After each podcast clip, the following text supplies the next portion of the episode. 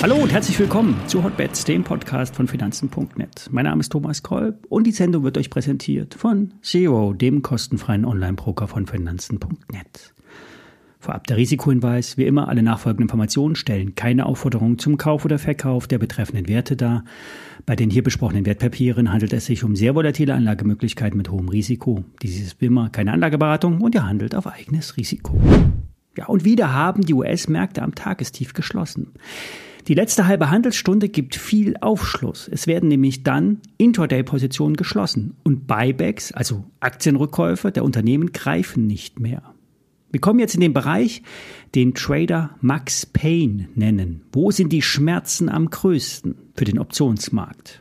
Und der Schmerz, der ist hier, bei rund 4400 Punkten im S&P 500. Wird die Marke gehalten bis morgen, können die Optionsschreiber ganz gut damit leben. Fallen wir aber darunter, müssten Positionen als Gegenposition aufgebaut werden und damit verstärkt sich eine Bewegung. Aber bisher sieht es nicht danach aus. Das Wahrscheinlichste ist eine leichte Erholung. Wer in die Discount-Puts vom Trade der Woche äh, investiert ist, der könnte Gewinne mitnehmen. Denn es ergeben sich immer wieder neue Chancen. Gewinne sind Gewinne. Eine Aktie, die es sich schwer tut, ist LPKF Laser. Der Anlagenbauer setzt auf die eigens entwickelte Lead-Technologie. Und hier geht es um Glasbearbeitung. LPKF soll ein Alleinstellungsmerkmal haben an der Börse ist das bisher nicht angekommen. Die Maschinen zur Glasbeschichtung sollen in der Chipfertigung eingesetzt werden. So könnte sich, so die Vision vom Unternehmen, der Siliziumeinsatz verringern. Die Technologie kann aber auch in der Biotech-Branche eingesetzt werden. Und der Umsatz wird vom Unternehmen in diesem Teilbereich deutlich dreistellig erwartet. Zur Einordnung, heute erwirtschaftet LPKF Laser rund 130 Millionen Euro.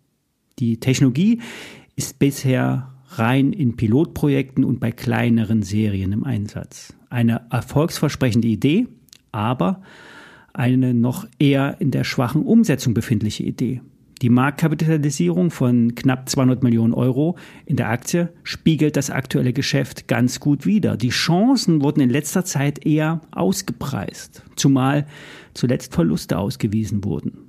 Für einige Beobachter könnte nämlich die Konkurrenz jetzt zugreifen aus den USA, das Unternehmen dann übernehmen und mit dem nötigen Kontakten und dem Kleingeld die Technologie voranbringen. Dafür gibt es aber, dem Kurs zu urteilen, keinerlei Beleg. Es gibt eher stetige Verkäufe in der Aktie. Vielleicht trennt sich ein Nebenwertefonds von den Anteilen. Aber die Chancen liegen im Einkauf. Ich hatte die Aktie schon mal zu 12 Euro im Depot, dann verkauft und könnte nun eine erste Position zurückkaufen unter 7,75 Euro könnte nochmal Druck aufkommen. 7 Euro glatt war das letzte Tief. Alles zwischen 6 und 7 Euro bietet eine breite Unterstützung. Kein Trade für eine Woche, aber für ein paar Monate. Denn der Vorstand beteuert, die Umsätze haben sich nur verzögert und kommen im zweiten Halbjahr. Glauben wir das mal. Kommen wir zu einer Einordnung von Nvidia.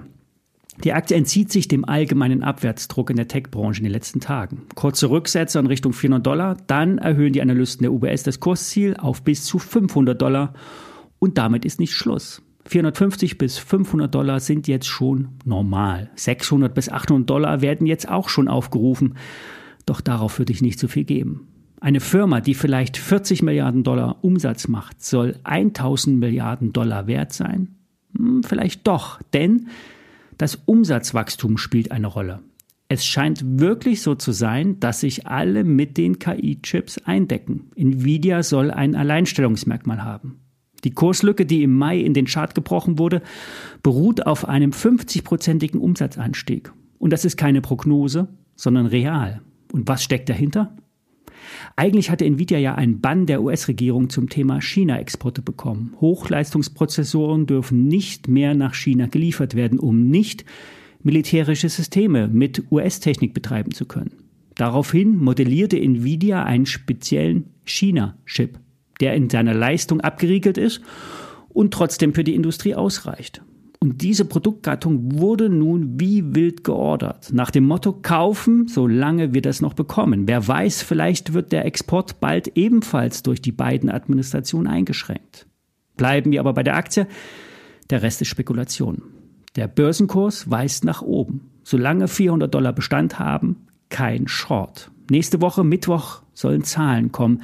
Es wird einen Grund geben, warum sich die Analysten so weit aus dem Fenster lehnen. Das heißt jetzt nicht, dass man in wieder nicht shorten kann. Die Aktie ist viel zu teuer, doch nicht vor den Zahlen.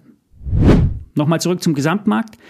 Der DAX hält sich immer noch über dem Betonboden bei 15.700 Punkten, dessen Ausläufer auch noch bis Richtung 15.615 Punkten, äh, 15.650 Punkte reichen.